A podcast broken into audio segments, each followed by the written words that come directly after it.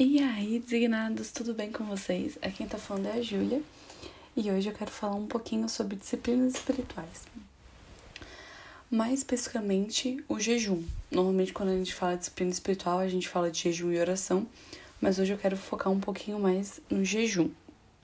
Eu tava lendo um livro que chama é, O Poder Secreto do Jejum e da Oração, do Maestro Kavda, e algumas coisas que que esse autor, né, esse pregador traz, eu achei muito válido de compartilhar com vocês. Afinal, esses nossos papos de segunda são algo mais curtinho, algo mais para fazer a gente refletir e depois tirar um tempo com o Senhor a respeito disso. E tem um trecho do livro que fala: Existe um preço que envolve o chamado e a unção de Deus em nossas vidas. Quando finalmente reconhecemos que as nossas vidas não mais nos pertencem e que fomos comprados por um bom preço, tudo muda. Começamos a sentir em nosso espírito a urgência de Deus em nos usar como servos, como servos hábeis em sua seara. E eu achei muito precioso essa, esse texto. E é sobre isso, porque a gente só entende o quão necessário é termos disciplina, temos é, intencionalidade para as coisas do Senhor, quando a gente entende o preço que foi pago pelas nossas vidas, né? Tudo muda quando a gente reconhece o sacrifício de Jesus, né? A gente tem que clamar para sentir no nosso espírito essa urgência de Deus nos usar, né? Quando a gente se prostra em jejum e oração, o Senhor trabalha em nós, né? Ele nos, cap nos capacita, nos enche espiritualmente para realmente fortalecer nosso espírito pro, pro trabalho, né? Que que é pregar o evangelho, né? Às vezes a gente esquece que é um chamado. E o que, que é um chamado, né? É um encargo que o Senhor dá pra, dá pra nós, pra, pra nossa vida. E existe alguns pontos que é muito, muito específico que a gente tem que se ater, né?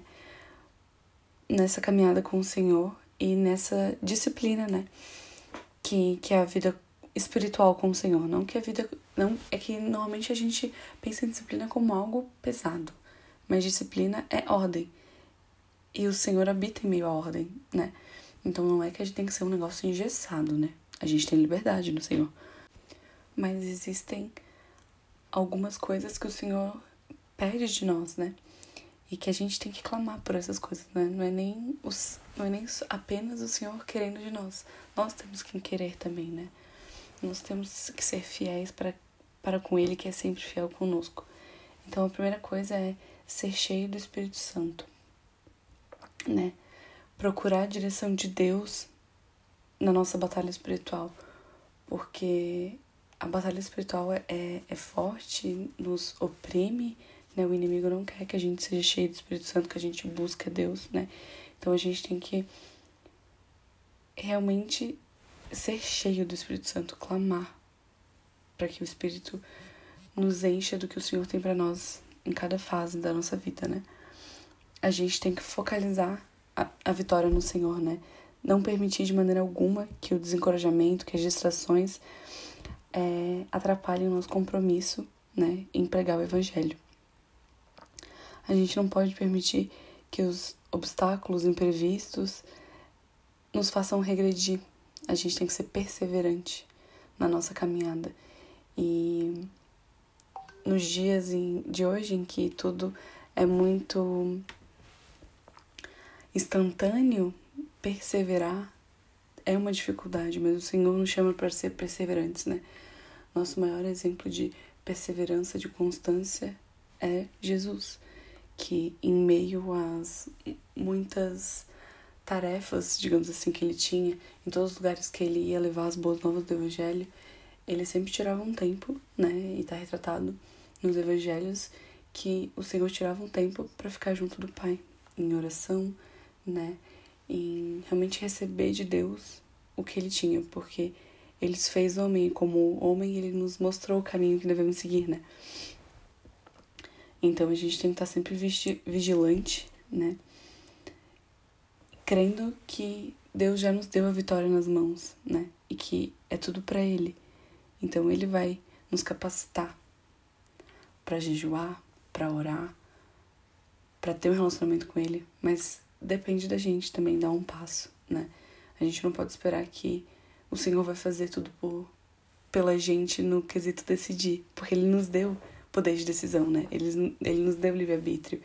Então, Ele escolhe sempre por nós. Nós temos que escolher por Ele também. E realmente escolher ser cheios diariamente, né? A gente tem que ser limpo e cheio diariamente. Limpo das coisas desse mundo que contaminam a gente e ser cheio do Espírito Santo para vencer cada uma dessas batalhas. Em Hebreus 10, do versículo 35 ao 39 diz: Portanto, não lanceis fora a vossa confiança, que tem uma grande recompensa, pois ainda em pouco tempo aquele que há de vir virá, e não tardará.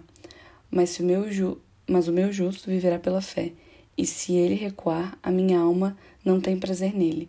Nós, porém, não somos daqueles que retrocedem para a perdição, mas daqueles que creem para a conservação da alma. Então, aqui o Senhor está falando, né, que o justo viverá da fé. Né? A gente tem que ser fortalecido na nossa fé para ser perseverante na nossa caminhada. O Senhor não quer que a gente retroceda. O retrocesso é sair da presença do Senhor, é voltar para o mundo, voltar para as mentiras de Satanás. Não é o que o Senhor quer da gente. Ele não quer que nós sejamos fracos. Ele quer que a gente seja forte e perseverante nele né? Que a gente seja fortalecido através da nossa fé.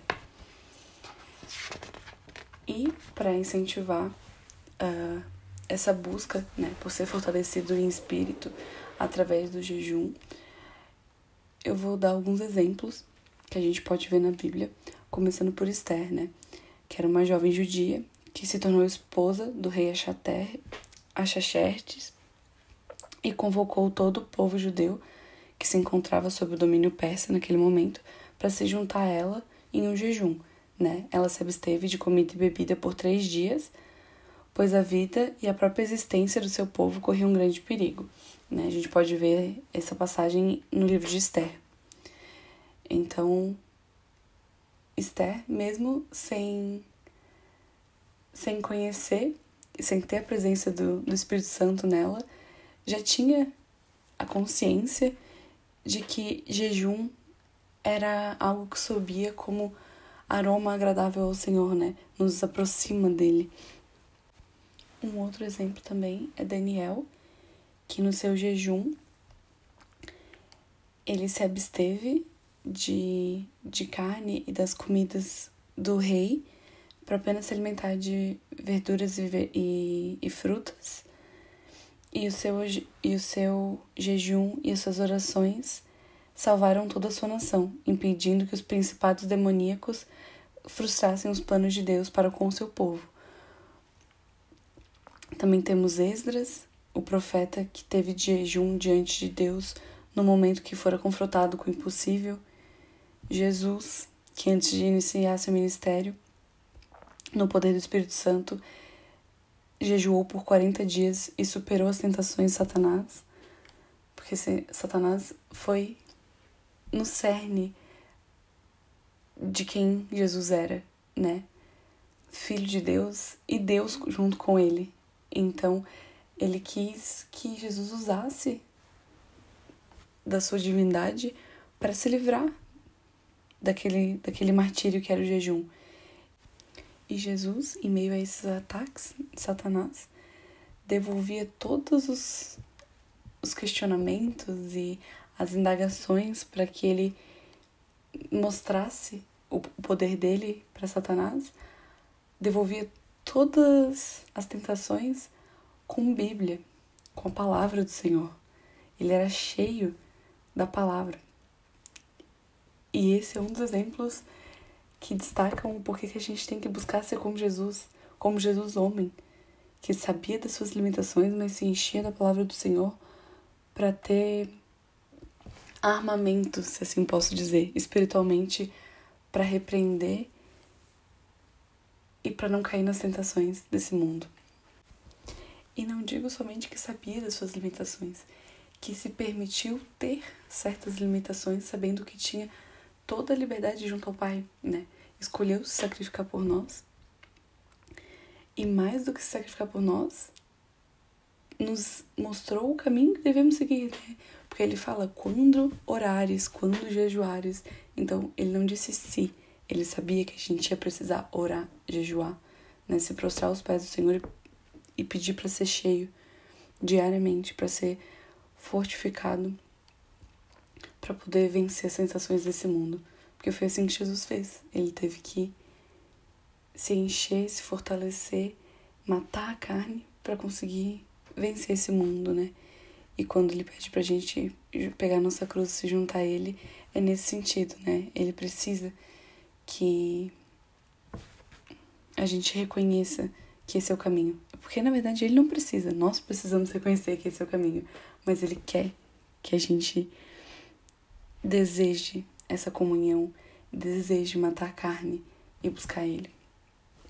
Então aqui foi só um, uma conversa rápida, um apontamento de algumas pessoas que já são muito conhecidas, mas todo grande mover começa no secreto, no jejum, na oração, né?